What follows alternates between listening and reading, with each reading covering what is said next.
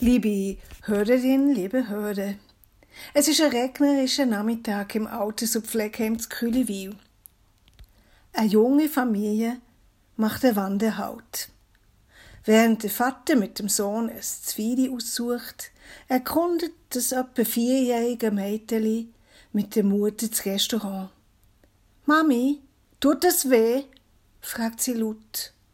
Was tut weh? Fragt Mutter zurück. Wenn man alt ist. Psst, nicht so laut, sagt Mutter. Und auf dem einen und anderen Gesicht ringsherum erscheint ein Schmunzeln. Mir ist die Frage vom Mädchen nachgegangen.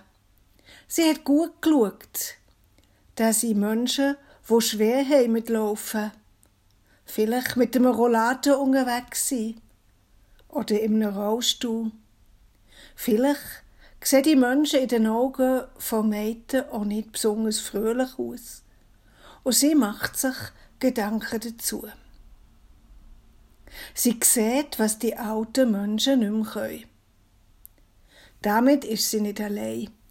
Wenn ich in Zeitungen über alte Menschen lese oder Gespräche zulasse, dann ist der Grundton oben klar.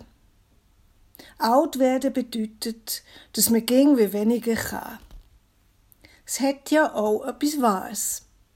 Mit den Jahren lassen die Kräfte nach. Beweglichkeit wird weniger. Und wenn man hin und wieder von 90-Jährigen liest, wo noch Marathon laufen, die allermeisten tun es nicht mehr.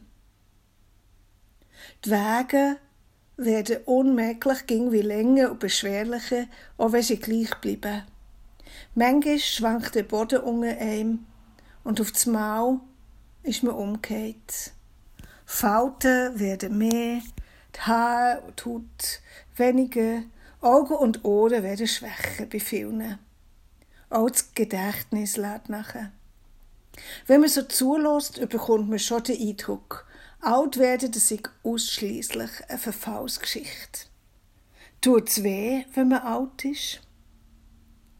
Ich habe die Frage mitgenommen.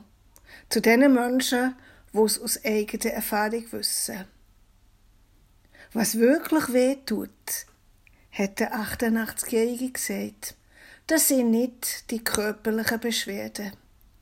Was wirklich weh tut, das ist, wenn man merkt, dass man nicht mehr für voll genommen wird.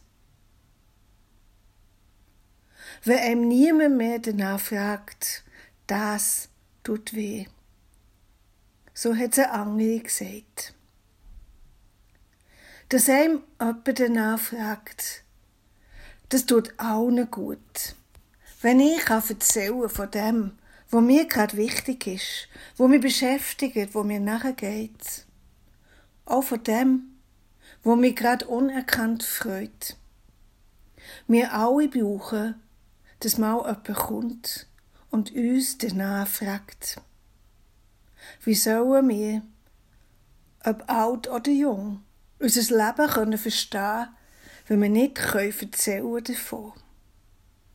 Wir alle brauchen andere, die fragen nach uns und unserem Leben. Und wir alle können andere auch die oder der sein, wo fragt.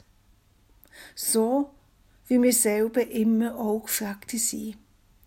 Von dem, wo der 138. Psalm von ihm sagt, am Tag, da ich dich rief, hörtest du mich, du gibst meiner Seele Kraft. Dir werdet staunen, was passiert, wenn dir andere so danach fragen. Probieret's ruhig. Das meint die Seelsorgerin vom Autosub Pflegeheim Kühlewil. Mein Name ist Andrea Fieger. Ich wünsche euch einen guten Tag.